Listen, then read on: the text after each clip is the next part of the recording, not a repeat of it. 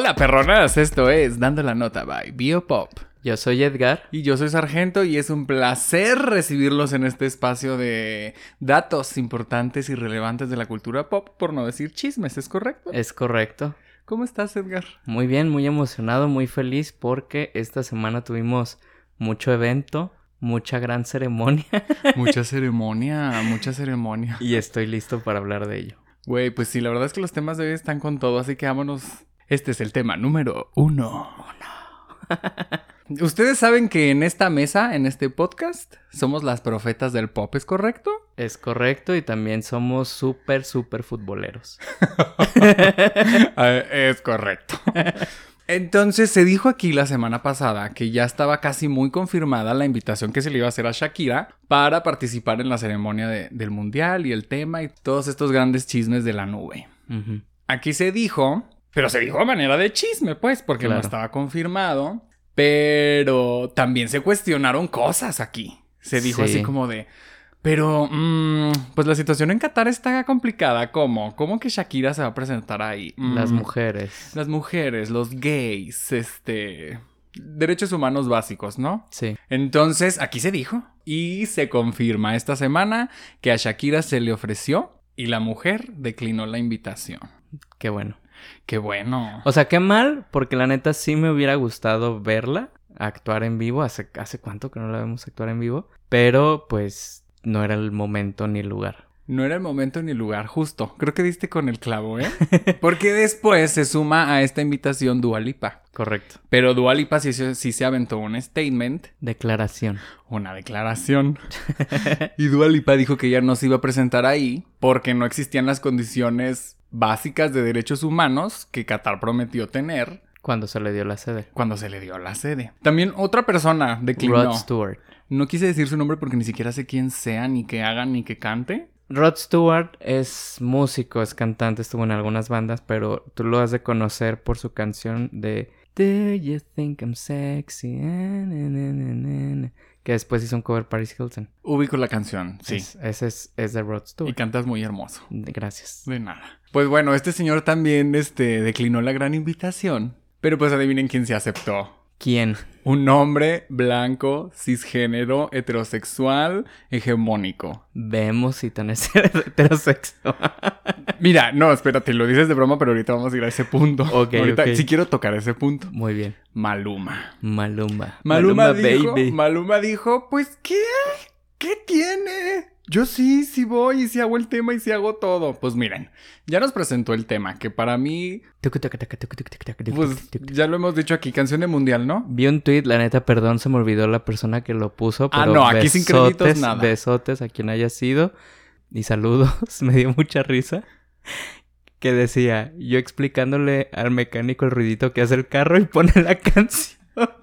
Güey, es que sí, ¿no? Mucha, mucha, mucha onomatopeya. Pues mira, la canción no creo que tengamos mucho que con decir. Con Nicki Minaj. ¿Qué? Es con Nicki Minaj. Entonces no la escuché completa o qué? Yo creo. es con Nicki Minaj y otra chica Qatarí también. Ay, Nicki, ¿cómo se, ¿por qué se involucra ella también en este, en estas cosas? A ver. También que andábamos. Voy a decir dos cosas de la canción. Una, ¿por qué tienen que hablar de sexo en una canción del mundial? Ok. Pues, ¿qué otro tema conocen? Ajá, y los dos, exponentes pues, de este los intérpretes. ¿qué, ¿Qué tiene que ver Nicki Minaj? Ajá, no sé, no entendí. Pues es que va a sonar bien feo, pero pues son las obras de las obras de las obras, ¿no? Los que dijeron, bueno, yo sí. O ¿Ah, sea, ya tenemos una lista de tres nombres importantes que dijeron no.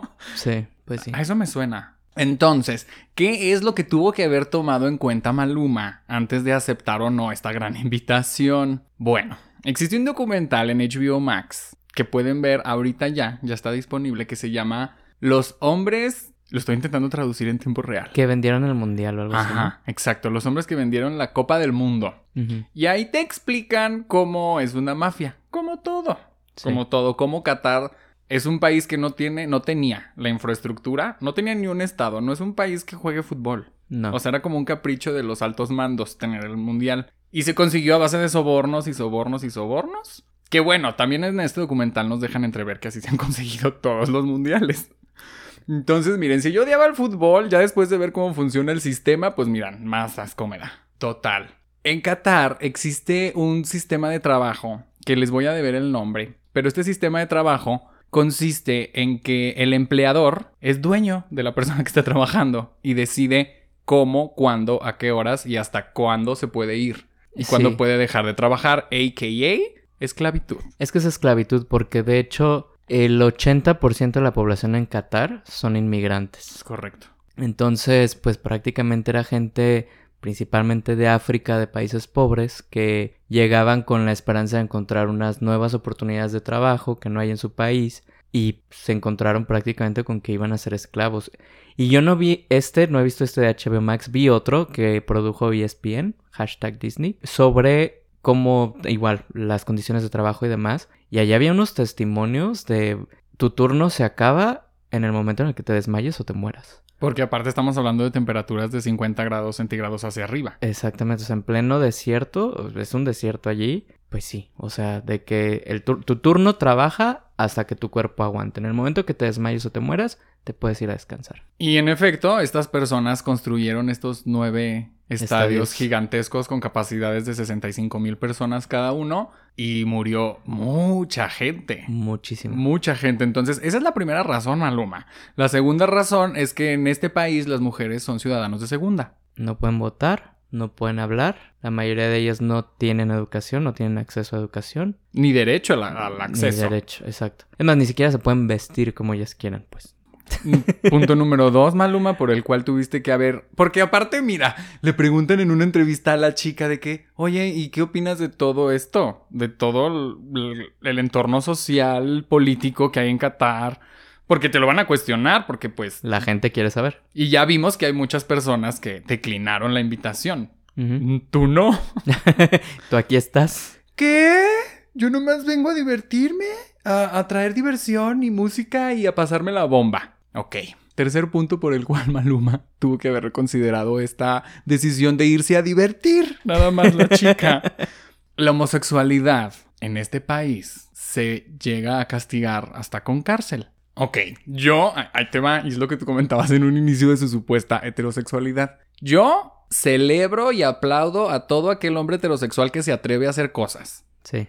Güey, que te atreves a usar rosa, qué padre, nena, usa rosa. Maquillaje, dale, tacones, vámonos, lentejuela, arre, nuevas masculinidades, o sea, dejemos a los hombres heterosexuales ser hombres como que ellos quieran, no nada más con camisas de cuadro, botas y un jersey, ¿sabes? O sea, es- yo aplaudo, aplaudo, aplaudo, aplaudo. Pero lo que Maluma no sabe, bueno, y Maluma es un gran ejemplo de este hombre que, pues, estampado floral y mucho bolso de mano. Mucha lentejuela. Mucho clutch, mucha... Bueno, ¿cuántos memes no hubo en su momento de empoderada, mujer va norte? Ojo, que, que- que yo no celebro porque digo, güey, apenas estamos viendo que un hombre se atreve y ahí vamos a decirle, eres joto, a manera de negativa. Pues no, güey, pues digo yo, celebrémosle. En Qatar, preciosa, esta onda de castigar la homosexualidad no se limita a que estés teniendo relaciones sexuales y coito en una plaza. También abarca de que si te ves y preciosa, tu expresión de género, hermosa Maluma, o sea, nena, ¿cómo? O sea, o sea, a ella la ven caminando por la avenida principal de Qatar, me la levantan, Sí. ¿sabes? Sí. O sea, Maluma, pero pues bueno, esas son las una de las tantas Muchas cosas que suceden en, en Qatar.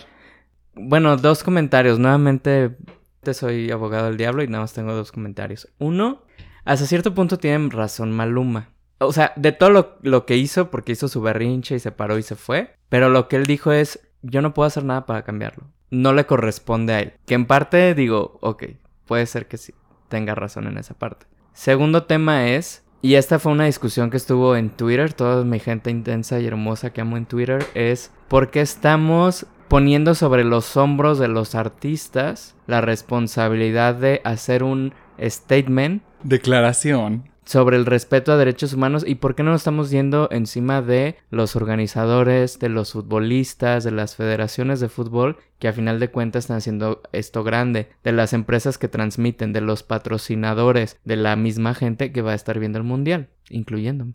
Entonces, o muchos de nosotros, porque ahí estuvimos viendo a BTS, por ejemplo, bueno, a Jungkook de BTS, ¿no? En la... en la ceremonia de inauguración. Entonces, ¿Por qué le estamos exigiendo esto a las artistas, a las mujeres, a Maluma, a los Black Eyed Peas que también estuvieron por ahí en el Fan Fest? ¿Por qué a ellos y por qué no a todas estas otras personas? Eso es lo único que yo creo que le doy en cierto sentido razón a Maluma. Pero, pues si quieres empatizar con tu público, que te siguen muchos gays. Muchos. Muchos. Si quieres empatizar con... Mujeres. O sea... Las mujeres, si quieres empatizar con tu cultura, pues bueno, pues ahí está, ¿no?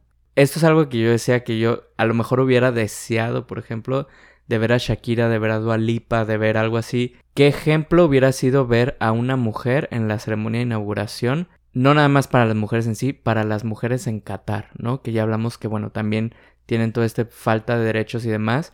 Fue una inauguración con puros hombres, solo había hombres. Hubo una mujer, obviamente tapada, bueno, no se le veía ni media uña a la mujer, pues. Pero ver a una Shakira, ver a una Dua Lipa. Pero a ver, ¿a Shakira sí lo hubieran permitido? Yo creo que sí. ¿Tú crees? Es que... Es que hubiera sido bajo sus condiciones. Si un artista de eso se presenta, hubiera sido bajo sus condiciones.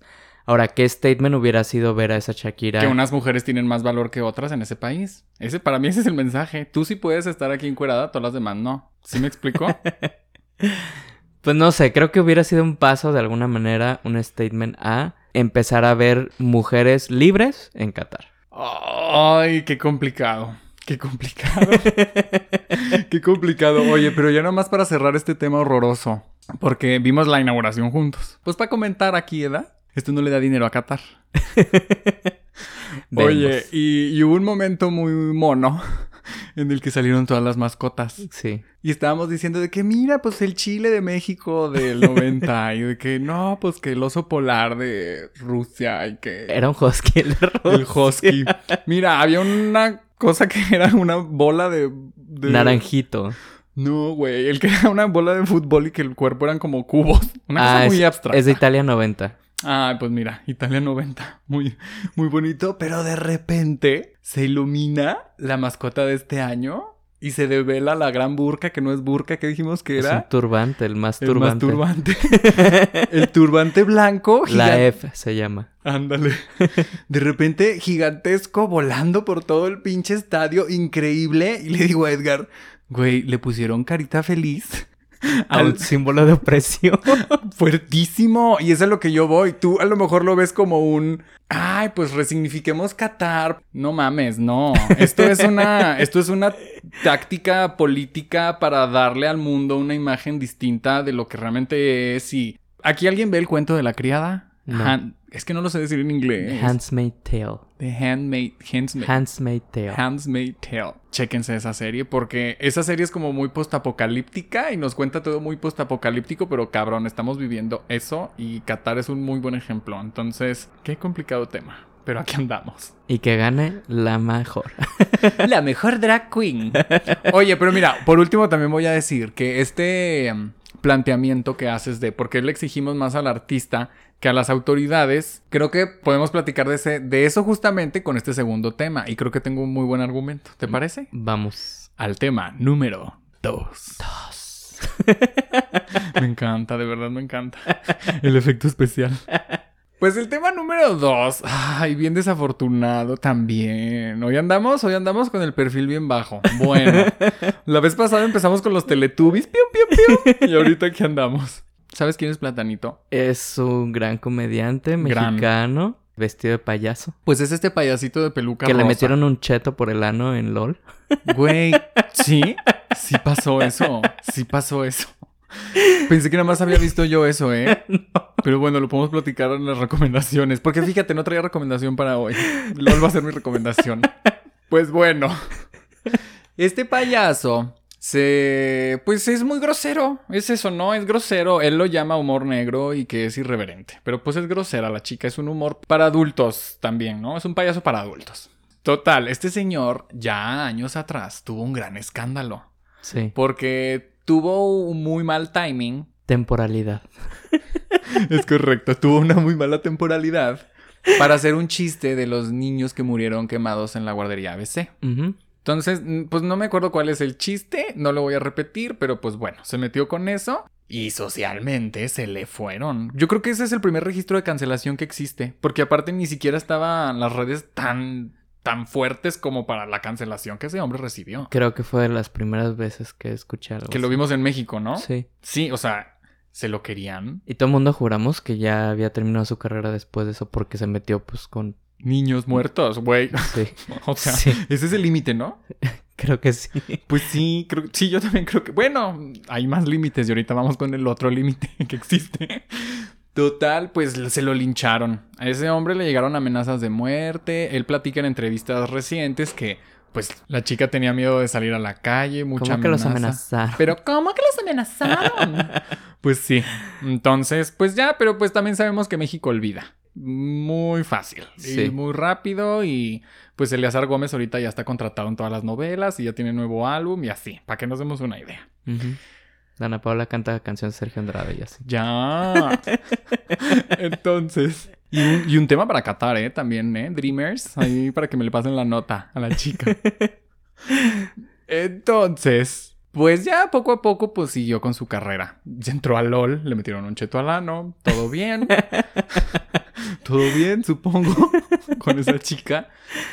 Este fin de semana tuvo la osadía de en un show privado. No lo estaban grabando, o sea, no estaba siendo televisado, lo estaba grabando alguien ¿En su celular? Ajá, de incógnito. Y pues resulta que pues mu- se le, le pareció de nuevo, porque pues no aprendemos, le pareció muy simpático hacer un chiste acerca de Devani, ese es, que fue un caso mediático también de, de un feminicidio muy doloroso para el país, y digo muy doloroso porque pues es la realidad de muchas mujeres. ¿En qué van las estadísticas? ¿12 al día? Porque hace dos años íbamos en 9, creo que ahorita ya vamos 11, Sí. 12 mujeres muertas al día. Bueno, pues se aventó ese chiste mientras lo estaban grabando de incógnito y hasta dice, y chingue su madre el que lo suba. Pues lo subieron. Ándale. Pues lo subieron y está bien fuerte la linchada. Está bien. Pues lo mismo que le pasó hace años, porque pues no aprendimos nada. ¿Cómo te pones a burlarte de un tema tan doloroso? Exacto. Y bueno, creo que el- la familia de Devani iba a presentar cargos en contra de él. Evidentemente es un daño moral, pues, o sea, es una herida que no ha sanado, que en México, pues, tristemente lo vemos todos los días y ese es el argumento que muchos dan como del lado de defenderlo, que es como, es que si no lo, si no lo hablamos, si no lo visibilizamos a través de la, de la comedia, es una forma de, de hablarlo y ponerlo sobre la agenda. Pues, pato, no. Mira, ahí te va. A lo que yo entiendo, porque pues no tengo las verdades absolutas. A lo que yo entiendo la comedia es para tirar de abajo hacia arriba. Y, Sí. les- y te voy a poner un ejemplo bien pendejo. ¿Qué me pasó? Fui a una reunión, fui a una reunión de heterosexuales donde había cuatro mujeres blancas quejándose. Ubica, la broker de vestidos de novia. O sea, imagínate, tú te casas con un vestido muy mono y hay una broker que te lo compra o se lo das como en consignia y esa chica te lo vende y, y así, ¿no? Ajá. Todo el rato que estuve en esa mesa era de que, güey, o sea, la broker nomás me quería dar 55, ¿tú crees? Entonces, toda la generación... crees, chiqui? ¿Tú crees, chiquis? Entonces, toda la conversación en la mesa era. Yo, yo decía, güey, ¿por qué estamos hablando de dinero? ¿Por qué estamos hablando de brokers de vestidos? Porque, ¿Sabes? O sea, se me ocurrió una rutina de stand-up increíble. Y yo ahorita me podría poner a tirar muchísima mierda y muchísimos chistes de estas niñas privilegiadas que se quejan porque les dieron menos de 50 mil pesos por un vestido que ya usaron y ya miaron el día de su boda. Qué mal sería que yo me pusiera a burlarme de la gente que no tiene para comprarse un vestido de novia. Ujú. ¿Sí me explico? Sí. Esa es como la gran diferencia. Entonces, ¿cómo puedes hacer comedia a raíz del caso de Devani? Güey, pues qué pedo con las autoridades que nos quieren ver la cara de pendejos. De ahí te sacas un chiste o dos. Sí. De que, güey, pues nadie la vio, nadie la vio. ¿Cómo que nadie la vio? O sea, estamos pendejos. De las estupideces que hubo en la investigación y... Error tras error. ¿Cómo nos quieren manejar como si fuéramos imbéciles dándonos la información? O sea, como el caso de Paulette, como todo esto que es como ridículo. Dices tú, güey, neta, esto pasó. O sea, neta, nos creímos esto. Esto se dijo en televisión nacional. Sí, De eso se puede hacer chiste, no de la víctima. exacto. Entonces, eso está muy fuerte. Se metió a este gran caso a opinar Franco Escamilla. Lo que con- para muchos es el máximo representante de la comedia en México actualmente. Para mí, su comedia es machismo, pipí, popó, chistes, pura pendeja. Bueno, no me parece un humor ni inteligente ni nada. Y él trae el mismo discurso que comentabas tú con Qatar, que es aquí donde quiero conectarlo. No, que por qué le exigen más al comediante que a las autoridades. A ver, pendejo, vamos a poner, o sea, a ver, a ti no se te está exigiendo justicia, porque este país y esta y nuestras autoridades nos han demostrado que conseguir justicia está cabrón. Es muy difícil, en este país es muy difícil llegar a la justicia. Franco Escamilla, no te estamos pidiendo justicia preciosa, te estamos pidiendo algo mucho más sencillo. Respeto. Respeto, cabrón. Exacto. ¿Sabes? Entonces, es respeto. No es que tu comentario vaya a hacer aumentar el caso de feminicidios o disminuir. Es respeto para la familia que está viviendo por algo súper doloroso. Y yo sí creo que un comentario normalizado de qué risa que se murió una mujer, qué risa que golpearon a un joto, sí creo que normaliza la violencia. Sí. Eso es lo que está pasando con Platanito. Ya pidió disculpas disfrazado de payasito a la familia. Pero como vio que esto no va a parar, ya pidió disculpa disfrazado, sin disfraz, pues, disfrazado de hombre. y pues lo mismo de que, ay, pues es que yo nomás quiero hacerme chistoso y pues yo no maté a nadie y yo no sé qué, o sea, pues con este discurso en el que somos hombres que no queremos entender por qué está mal y pues si se ofendieron, una disculpa. Mm, no lo sé, platanito. No me paro, no me paro, no me No paro. me paro. Pues sí, así tristemente la situación en México. Ha habido muchísimos comediantes involucrados en temas de ese tipo. ¿Cuál es el límite de la comedia? Yo creo que el límite de la comedia, como el límite en todas las cosas, siempre debe ser lo que tú mencionas, el respeto. Sí. ya, a chingar a su madre platanito. Vámonos, tema número 3. Tres. Pues ya saben que en este espacio nos encantan, nos gustan, amamos y nos dan vidas las ceremonias, la entrega de galardones. Los grandes galardones. Y resulta que esta semana se llevó a cabo la entrega del Latin Grammy. La vigésimo tercera ya. Vigésimo tercera entrega del Latin Grammy. Y pues bueno, aquí ya se ha hablado varios de, varias veces de este gran premio, se ha hablado de muchas cosas, pero pues bueno, vámonos por partes. Entonces, bueno, yo mira, a mí estos premios siempre me sacan de quicio. Porque siempre hacen lo que quieren, como quieren y como les da la gana y pues consumimos. Sí. Latin Grammys. ¿Por qué se llaman los Latin Grammys? Los creó Emilio Estefan Ajá. Justo en el contexto, bueno, estamos hablando de que es la vigésimo tercera, fue en 1999-2000, la primera entrega, fue justo cuando se estaba dando todo este boom latino, del cual ya les hemos hablado en el episodio de Ricky Martin, y pues Emilio Estefan dijo, pues puedo sacar negocio de esto, vamos a crear la versión latina de los Grammys, que son, la, son los Oscars de la música, pues básicamente. Ok. Rosalía no es latina. Rosalía es española, Ujú. canta en español. Ok. Ellos inventaron el idioma. Ajá, pero es que, ok, ok. Aquí vamos, aquí vamos. Latin Grammys y todos los idiomas derivados del latín Ajá. participan. Sí. Pero entonces no tiene nada que ver la presencia de los latinoamericanos en Estados Unidos. O porque son los Latin Grammys. O sea, porque también en la presentación de. O sea, los Latin Grammys, cuando la cortinilla, la cortinilla que dice bienvenidos, dijo Latin American. O sea, Sí. se dijo. Entonces, mm, ¿estamos premiando latinoamericanos o no? De hecho, se llaman los Latin Grammys, no se llaman los Grammys latinos, ¿no? De entrada, no está bien en español. O sea, el título del, de la premiación no es en español. A ver, es que estamos en otra cosa. ¿Estamos premiando el español o no? Porque nadie habla español en esta entrega. Exacto. Porque nadie habla español en esta entrega. y si estamos hablando de los derivados, porque ahora ya pues metieron a Anita, muy portuguesa, ¿no? Y ahí bocéfalo portugués y demás, que saludotes a todos los que nos escuchan en Brasil, que tenemos varios popoperros en Brasil. Biopoperros, vámonos.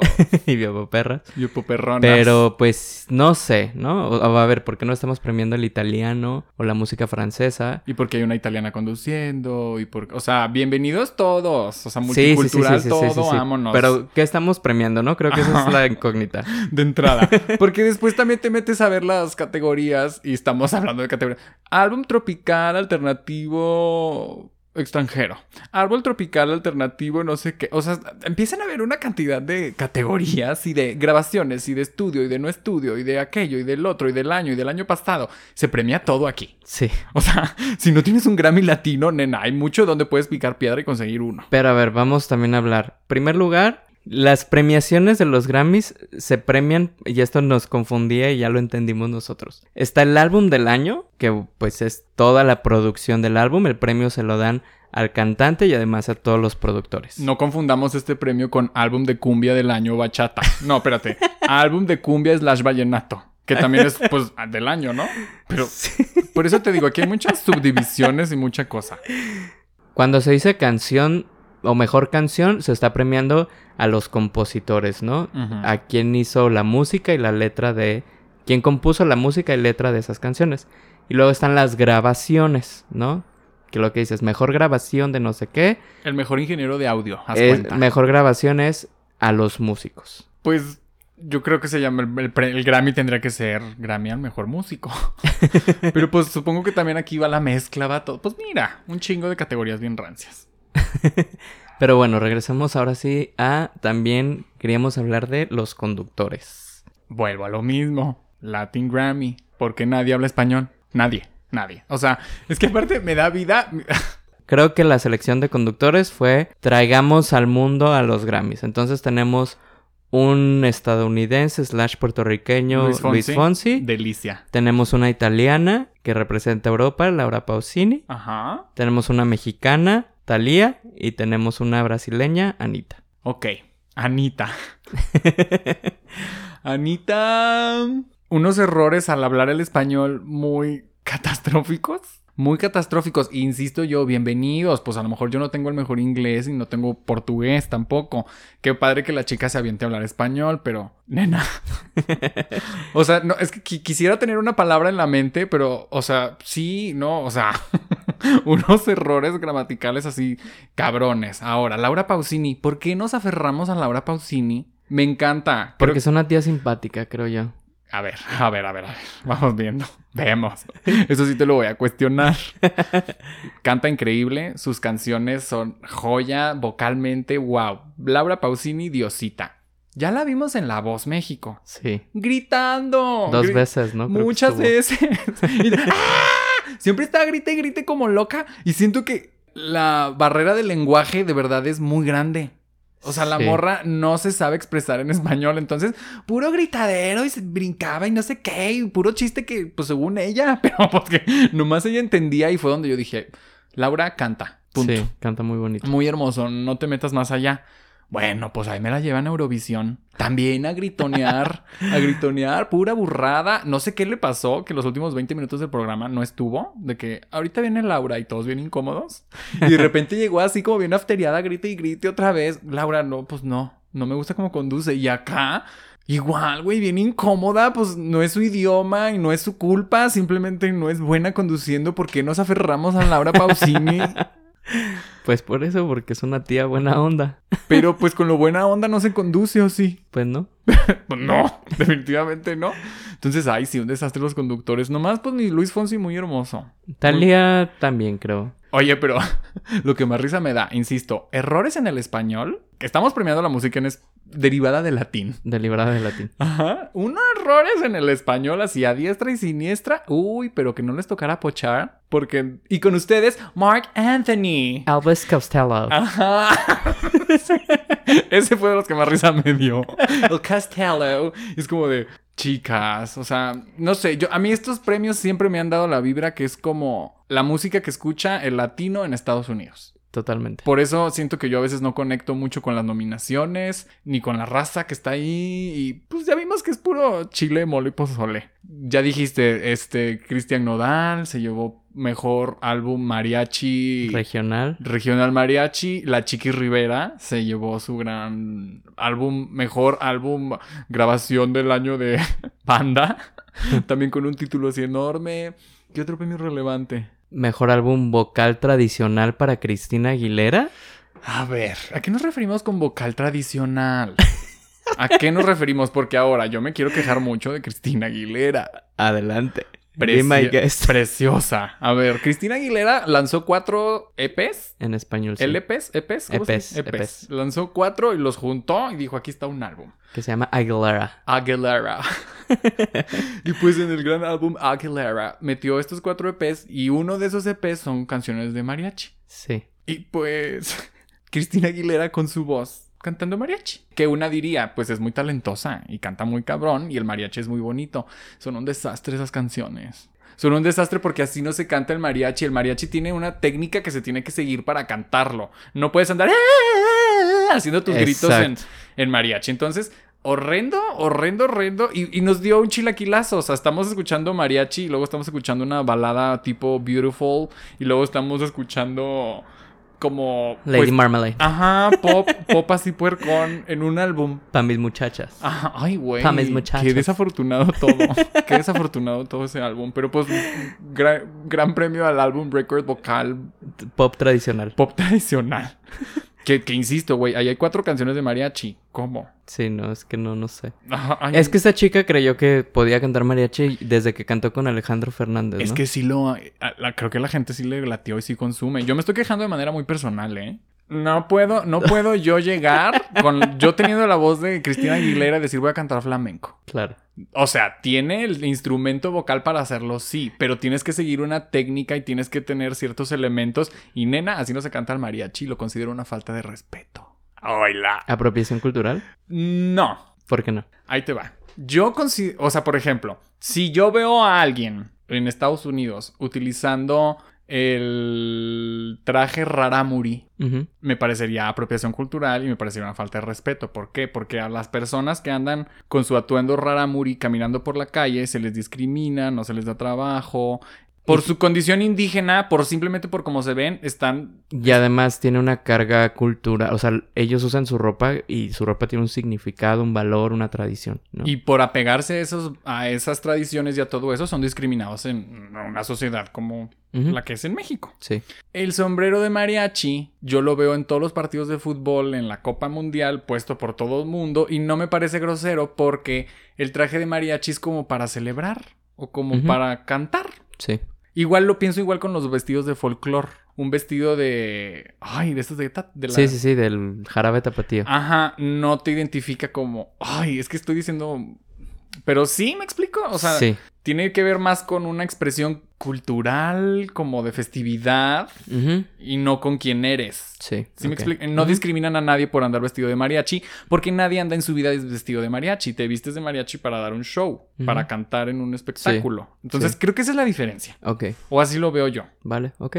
Entonces no es apropiación cultural porque, pues, güey, no mames, nadie puede cantar mariachi si no eres mexicano, pues está fuerte, pero sí creo que hay que apegarse a, Vale. mariachi, sí. Ok. Y si vas a recibir un premio en los Latin Grammy, Exacto, dilo. el agradecimiento no Diles, tendría que ser en español.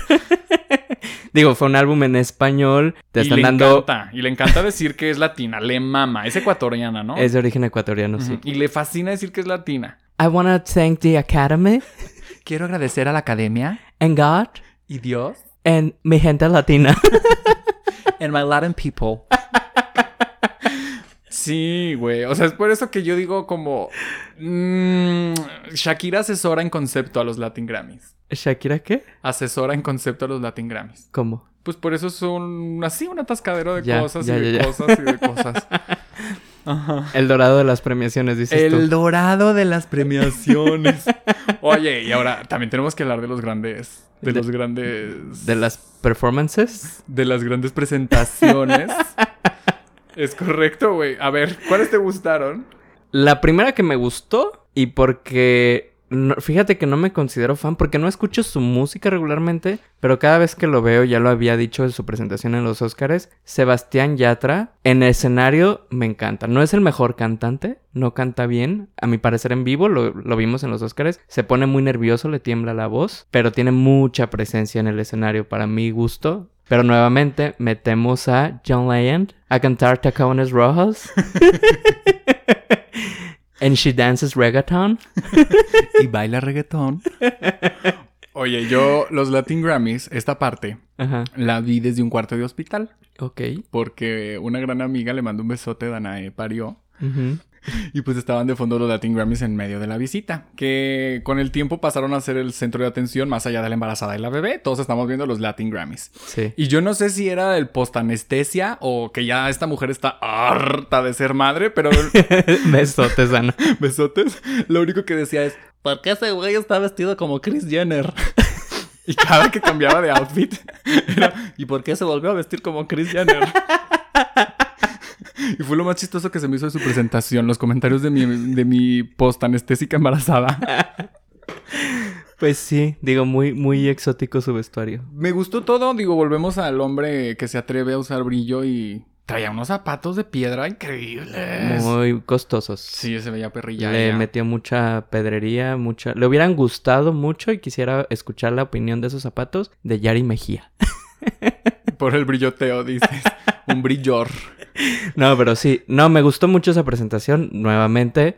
O sea, un tema en español y teníamos que meter ahí un estadounidense yankee para hacer su traducción y que fuera más latin. Welcome to the Latin world. Es correcto. Bienvenidas al mundo latino. Y luego me gustó también Anita.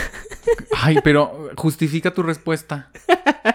Se estaba ahogando con una canción de Anita. Ahogando. Es que de nueva cuenta Es voy. su único éxito, Edgar. Su único perro éxito. No te vayan ma- Todo lo hemos perreado. O sea, no lo Todo lo hemos perreado hasta el suelo. No mames, tema. hay videos míos fornicando al piso. O sea, sí, sí, sí, nos gusta. No te la puedes aprender. ¿Dónde Mm, respirar? Mira, ella también cantó el mismo tema en los MTV Video Music Awards, no hace mucho también, y me gustó más esta presentación. Quizá esa fue mi comparación. ¿Cuál te gustó más? La de los Latin Grammys. No mames, pues la otra tuvo que haber sido un caos. Estuvo terrible. Más que esta, Sí. pues la tendré que ver. Me gustó que salió como, como en su... Siento que el outfit que nos dio nos estaba te, sirviendo... Acabo de limpiar toda mi casa realness. Y me puse una pedota con aguardiente y no traigo voz. y se me olvidó ponerme los zapatos. Y vengo bajándome de una bicicleta de spinning. Pero aquí lo vamos a dar todo. Y no he tomado agua en seis meses. Pero sí tenía el cabello como ese Ay, efecto no, ya, mojado. Ya, cállate. Horrenda presentación. Este, continuando con las horrendas presentaciones. No, no es cierto. ¿Qué opinaste de, nuevamente, Cristina Aguilera y, y Cristian Nodal, que era la presentación de la noche? Eh, me gusta mucho Cristian Nodal vocalmente y su música. Canta y muy todo. bien, debo decir que canta. Cantó increíble. Cristina cantó increíble, que yo creo que es lo mínimo que le pido a un artista cuando se sube al escenario. Sí. Que si trae el outfit de cuando no sé qué, o si se viene bajando de la de spinning, no sé. Pero quiero que canten. Y lo hicieron muy bien los dos, creo. Lo hicieron muy bien. Sí. Insisto, pues Cristina Aguilera cantando mariachi como si estuviera cantando Godspell, pero ok. Sí, Estuvo. pero estuvo bien. Sí, estuvo bien. Y luego Rosalía. Rosalía. Te estabas ahogando con una canción de Rosalía. A ver, miren, yo con la Rosalía tengo un tema. A ver. Un demonio puso el álbum entero en mi casa. El Ajá. mal querer. Su primer Sí. álbum fue, ¿no? Que no tiene nada que ver con Motomami. Nada. Y para mí fue un infierno. Yo me quería arrancar los ojos. O sea, era un mucho ruido. Se me hace que es puro ruidazo y puro gritadero. El mal querer. Y detesté cada segundo. Yo dije, me o sea, me, me odias, pónganme otra vez este álbum. Ujú. Llega Motomami y me molesta por lo mismo, porque es puro ruidazo. Sí. Nada que ver con el mal querer, pero me molesta lo mismo, que es puro ruidazo. Y pues las canciones, yo no sé qué tan difíciles sean de cantar, Rosalía, pero pues nomás hay que gritar tiriyaki, tepanyakis y motomamis y chiquimamis y motosmamis y... Güey, horrible. Ah, The Unflux. Horrible, cantó espantoso, qué horrible performance, horroroso performance. Al final, la de Despechá, que voy a decir que es la única canción que me gusta mucho de Rosalía. Baby. Sí. Oye, pero para ahora, las que les gusta Rosalía se sienten muy modernas, porque, ay, entendemos el concepto de Rosalía y es muy perra y no sé qué. Esa canción de Despechá trae un sample Muestra. trae una muestra de, de señorita de Camila Cabello. O sea, el arte de Camila Cabello va de la mano del arte de Rosalía y díganme lo que quieran, pero Despechada y Señorita es la misma canción. Change my mind. Change my mind y la Cambia canto- mi mente. Cambia mi mente. Y güey, horrible, canto espantoso, se ahogó todo, horrible, horrible. Y si vas a defender ese performance, te quiero escuchar ya. No, no lo voy a defender, solo voy a decir que se veía increíble. Me encantó cómo se veía. El payasito de piel o quién sabe qué Como era. el látex negro, sus lentes, el cabello más cortito, me encantó ese look. Es lo único que voy a rescatar de esa presentación. Sí, porque qué horror. Y luego me le van a dar el gran galardón del álbum del año. Motomami. ¿Tú crees, chiquis? ¿Tú crees? Oye, y luego Chiquis Rivera. ¿Tú querías hablar de Chiquis? Yo quería hablar de chiquis. Porque después. ¿Tú crees, chiquis? Porque yo, yo acababa de escuchar los alaridos de Rosalía y enseguida, o sea, parece que fue broma, pero me ponen a mi chiquis después. Y yo dije, ay, pues mira, yo a la chiquis Rivera la quiero mucho por su mami, como Claro. si yo la hubiera bautizado, pero pues también de repente, ¿verdad? ¿Verdad?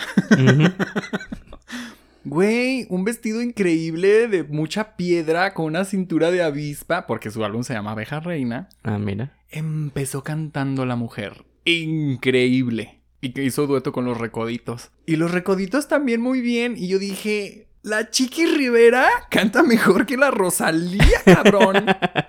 y pues empezó la Chiquis y los recoditos a, a, a berrear. Justo cuando estaba yo en el cuarto de hospital diciendo, ¡No mamen! ¡Tas! Empezó la Chiquis a echarse sus gritos y dije, ¡ay, bueno, ya pues! No puedo decir nada. Todas las presentaciones cuestionables. Sí. Digo, ya tra- ya dijimos que bien, Jesse Joy, pues también. Ah, Jesse Joy, sí. Eh, ah, También no fue su mejor presentación. Digo, es que Jesse. Joy también creo que pueden hacer mejores cosas. Estuvo bien. ¿Y qué tal los presentaron? Y con ustedes, Jess Jess and Joy. Jesse, no, dijo Jesse and Joy, la chica. Porque mucho inglés. Y pues finalmente los ganadores tuvimos como mejor artista nuevo a una chica mexicana, que no recuerdo su nombre, disculpen. ¿No fue la abuelita? Y fue un empate. Güey, ay, ay, Fue un empate y promovieron también a la abuelita. Ya habíamos visto un empate antes De los 95 años, no recuerdo. Pues ni yo, te digo que los Latin Grammys son Shakira detente. Pues sí, fue un empate y pues habló primero esta chica mexicana que no he escuchado nada, perdón, de ella No, y no la conozco, pero pues qué padre que ganó. Y una abuelita de 95 años, cubana, que pues el año pasado le dijo a su nieto, ella contó ahí en la entrevista, que le dijo a su nieto, yo quiero ser cantante y el nieto le dijo, yo te produzco. Y le hizo su álbum y pues mejor artista nuevo a sus 95 años. Qué fuerte, que tiene récord junto con alguien más, que son los únicos que tienen 95 El gran años. Tony Bennett, Ella. colaborador de Lady Gaga. Por eso lo conozco, fíjate. No me quería ver tan homofóbica diciendo eso, pero sí. Tony Bennett, también a sus noventa y tantos años, ganó un Grammy. No un Latin Grammy, fue un, ga- un Grammy. Un, Grammy. Ay, y luego, ¿por qué se ponen? Entonces, ¿para qué se a compararlos? Porque según eso es la misma, pero bueno, sabemos que... No sé, que comparten nominaciones con Maribel Guardia. exactamente. Ajá. Este, ¿qué otro premio dieron? Canción del año, Canción y grabación del año. que es diferente. Entonces déjenme, me, me pongo en perspectiva. Canción del año fue Jorge Drexler y Zetangana. Zetangana, es correcto. Y lo mismo grabación del año, se llevaron Cierto. el mismo Se premio. llevaron los dos. Que la verdad yo no conocía nada de Zetangana hasta que lo vi en vivo en Guadalajara, en la arena BFG. Chicas, denle poquita atención de su vida a ese hombre. Les voy a dejar por ahí un playlist para que lo chequen. ¡Qué impacto! Es un artista. ¡Eh, ahí te va! Zetangana es famoso por estas mezclas de, el, de los sonidos regionales españoles. ¿Cómo digo regionales mexicanos? es, es- es famoso por ser el maestro y una eminencia en, en la fusión de ritmos regionales De España. de España con otros. Mariachi, este... Cumbia, cu- reggaetón. todo, todo urbano, todo, todo, todo. Pues este güey está haciendo lo que Rosalía cree que está haciendo. O no, más bien, Zetangana está haciendo lo que los gays creen que Rosalía está haciendo. Así te la pongo. Échenle un ojo. Muy bien. Pues vamos a escuchar a Zetangana también. Sí. Muy bien. Pues bueno, creo que eso en general son los temas que traíamos. Relevantes de los Grammys. Mucho, mucha sombra, mucho shade. Y muy dispersa la información también. Ay, disculpen, pero bueno, es que teníamos muchas cosas que decir en este episodio. ¿Qué decir? Y se dijo. Y se dijeron. Sí y sí. Y bueno, quiero presentar una pequeña nueva sección aquí en Dando la Nota. Muy necesaria. Muy necesaria y muy a pesar de Anna Price, besotes. Esto es El Rincón de la Doctora Taylor Swift.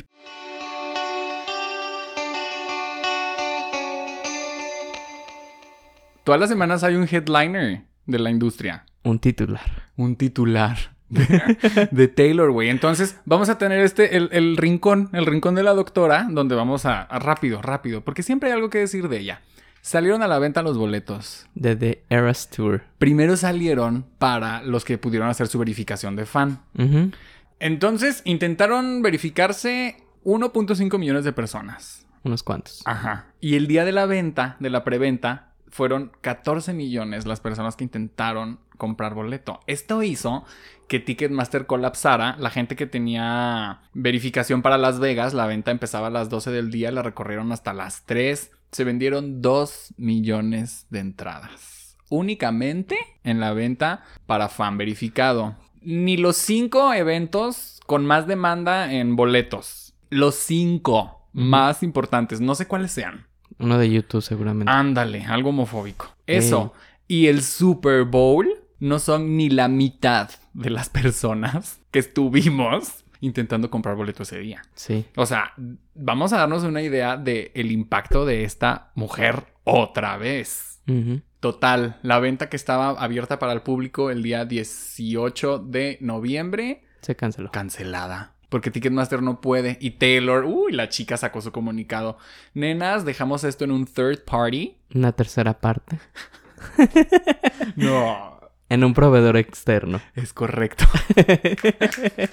este, en un proveedor externo porque pues se sabía que la demanda iba a estar cabrona y Ticketmaster dijo, ay, claro, nenas, échamelos a mí. Pues no, güey. No pudieron. Y ahorita yo ya no entiendo si hay o no hay boletos, pero o si va a haber venta o no va a haber venta, si se acabaron o no se acabaron, quién sabe. Pero ya se está investigando a Ticketmaster porque se sabe que ahí siempre ha habido una mafia. Y ojalá lo hicieran acá en México también, digo, porque es una cochinada Ticketmaster. Güey, pero cochinada. Que si Cochinada. te roban el código, que si impreso, que si no, que si el que te lo vendió por teléfono te roba el tuyo, que está muy cabrón. Muy malo. ¿Y quién va? O sea, Taylor ya nos salvó de Spotify, ya nos, ya nos salvó de Apple Music, ahora nos va a venir a salvar de Ticketmaster.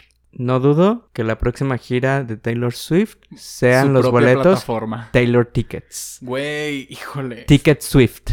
Esta punto mujer, com. esta mujer, güey, esta mujer no deja de callarnos el hocico a todas. Así es.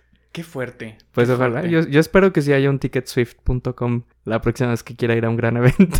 Pues Dios mediante. Dios mediante. Oye, y, y sí vamos a tirarle mierda a Ticketmaster de toda esta onda de, re- de reventas y de no sé qué, pero voy a ser el abogado del diablo ahora yo. A ver. Para que todas las personas que intentaron comprar boleto para ver a Taylor en esta gira en Estados Unidos, para que todos alcancen boleto, Taylor Swift tendría que hacer un estadio diario durante 22 meses, me parece. Durante tres años. Algo así. O sea, era una, Sí. era una cosa así de que, pues güey, pues no, no todas vamos a alcanzar. No. La verdad es que no. O sea, sí, digo, Ticketmaster todo mal, pero sí, también nunca se había visto esto. Nunca se había visto esto. Y yo insisto, cuando le va bien a tu diva del pop, es como si te fuera bien a ti. Felicidades. Oye, y pues bueno, les voy a dar la primicia, porque va a haber un episodio entero. Va a haber un episodio entero donde les voy a contar todos y cada uno de los detalles de The Eras Tour, porque Dios fue grande, me miró a los ojos, me dio la mano, me levantó y me dijo, nena, vas a ir a Las Vegas a ver a tu chiquita. Ay, ¡Qué emoción! Entonces, y, y como es la segunda fecha, la primicia. Les voy a dar las primicias del tour. Pero sin spoilers. Sin spoilers, ajá. Pero, pues sí hay. Pero sí, sí, sí, gran mu- comentario. sí, sí, sí, sí, sí. Les voy a pasar todos los detalles de la gran concierta. Excelente.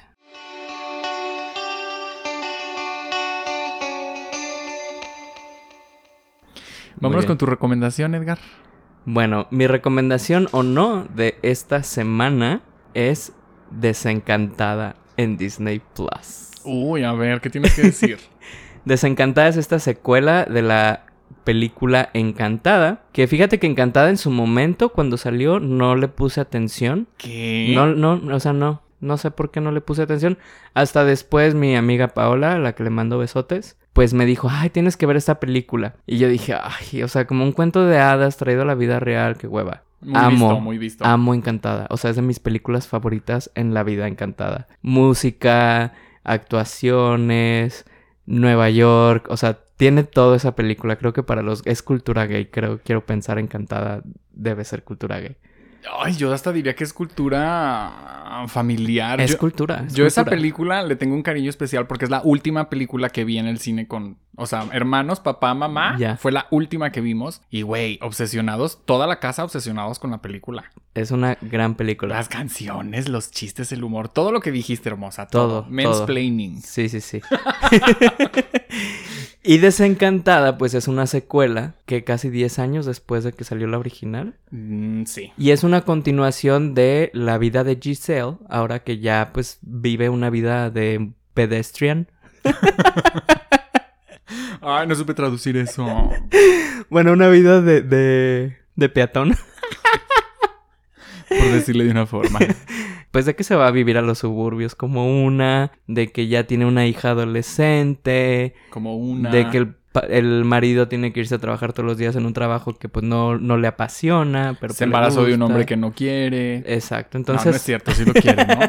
Al. Sí, Shepard. sí lo quiere, sí lo quiere. Tiene partes de la fórmula de Encantada. Creo que algo que pasaba en la primera película es que de alguna manera empatizábamos muchísimo con Giselle. En esta no sé qué tanto porque la quisieron poner como medio villana y luego que entre que sí es la buena y la mala, no sé. Entonces, como que con el personaje principal que es Giselle es con quien no logramos conectar. Entonces, creo que ahí no estuvo tan padre, pero pues tiene mucha fantasía, mucha música, muchos momentos graciosos, tiene mucha comedia.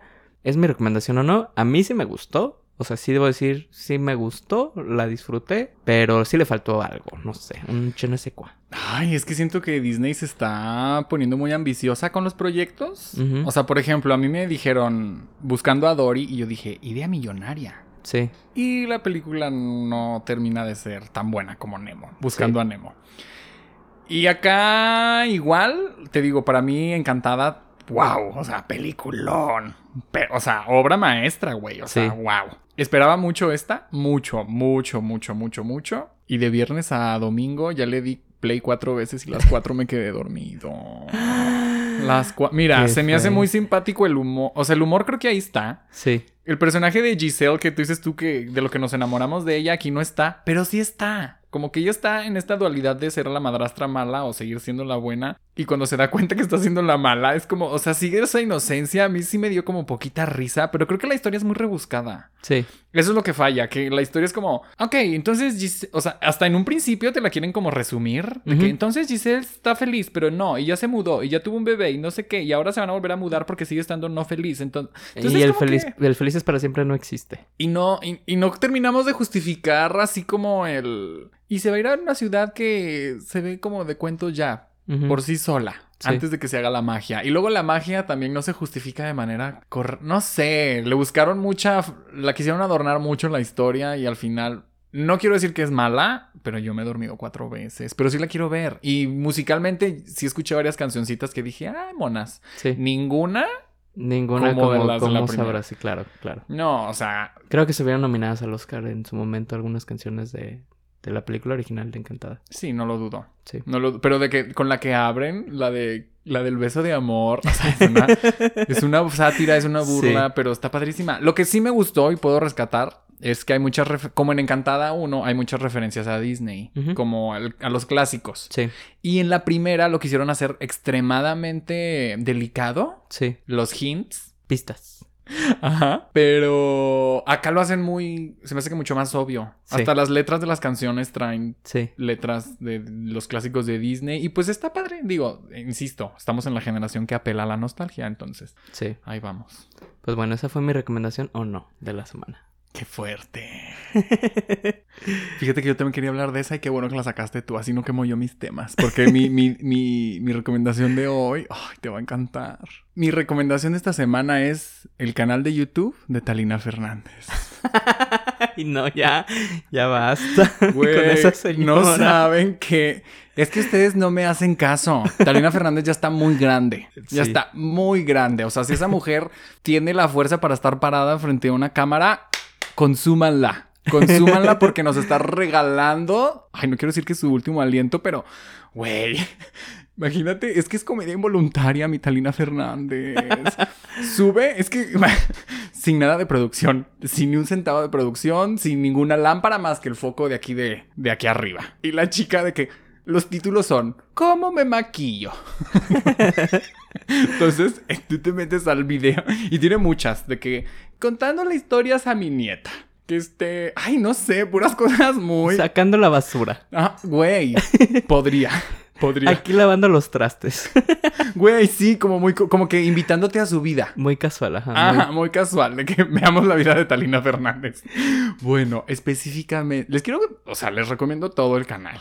Específicamente quiero que vean su tutorial de maquillaje. Güey, pues es que es mi Talina ya grande, grande, mi tía. mi amor. Les voy a enseñar cómo me maquillo, mi vida santa. Güey, imagínate que. Y aparte, pues, es que es que ella es muy neta. Ella es muy, muy, muy, muy cercana, siento. Yo, mi amor, yo no me sé hacer nada, mi vida. Entonces, güey. O sea, ¿cómo me maquillo? Pues. Espérate, espérate, te va. Agarra la base en crema, se la unta en todas las manos y se la empieza a poner en toda la cara. Y te pregunta cada dos minutos, ¿cómo estoy quedando, mi amor? Te pregunta a cada rato que cómo está quedando. Y luego se... Y yo, mire, y yo la boca, mi vida. y se empieza años en delinearse en la boca. Las cejas, una se la hace a mitad de la frente. La otra se la hace. Y luego con las mismas sombras. Y con esto yo me... A mí no me gusta. Entonces yo me pongo chapitas, mi vida. Y se atasca de maquillaje la señora. Y es la cosa más tierna. Es la cosa más bella. No se priven del privilegio de ver a Tali Fernández ahorita que está viva. Está bien. Y le echa ganas. Ya sacó un, un, programa de radio dentro de este mismo canal. Aburrido, señoras. Aburrido, aburrido, aburrido, aburrido. Pero denle stream a mi Talina. Aunque sea denle un play y ya váyanse. La voy a... sí. Güey, hay que ver el tutorial de maquillaje ahorita. Para que veas de qué te hablo. Está bien. Sí, entonces esa es mi recomendación. ¿O no? Muy bien. Pues, ¿algo más que quieras agregar? Pues nada, hoy, hoy, hoy, anduvimos más serios de lo normal, ¿no? Sí, es que había muchos temas, pero los teníamos que hablar definitivamente. Y pues para enterarse de todo eso y más, vayan a seguirnos en nuestras redes sociales, arroba biopopcast, nos encuentran en Twitter, mientras exista Twitter. Mientras. y en Instagram y en Facebook, ahí nos encuentran, escríbanos y ya saben que nos encanta que nos manden todos sus comentarios. Es correcto. Y ahí Sargento les va a estar mandando todas las primicias también. Oye, en vivo y en directo. Me estoy, me estoy, me estoy poniendo muy, muy al corriente yo ya con la, con, con, las grandes redes de Biopop. Entonces, todo lo que prometo, según yo, se los he estado pasando. ahí ahí he estado, ahí he estado. Ahí he estado. Entonces, pues cualquier cosa ya saben, es un placer para mí atenderles. Gracias, gracias. pues algo más. No, pues nada, las quiero mucho, perronas. Muy bien, pues esto ha sido todo. Nos escuchamos la próxima semana. Que tengan un bonito inicio de semana. Bye. Bye.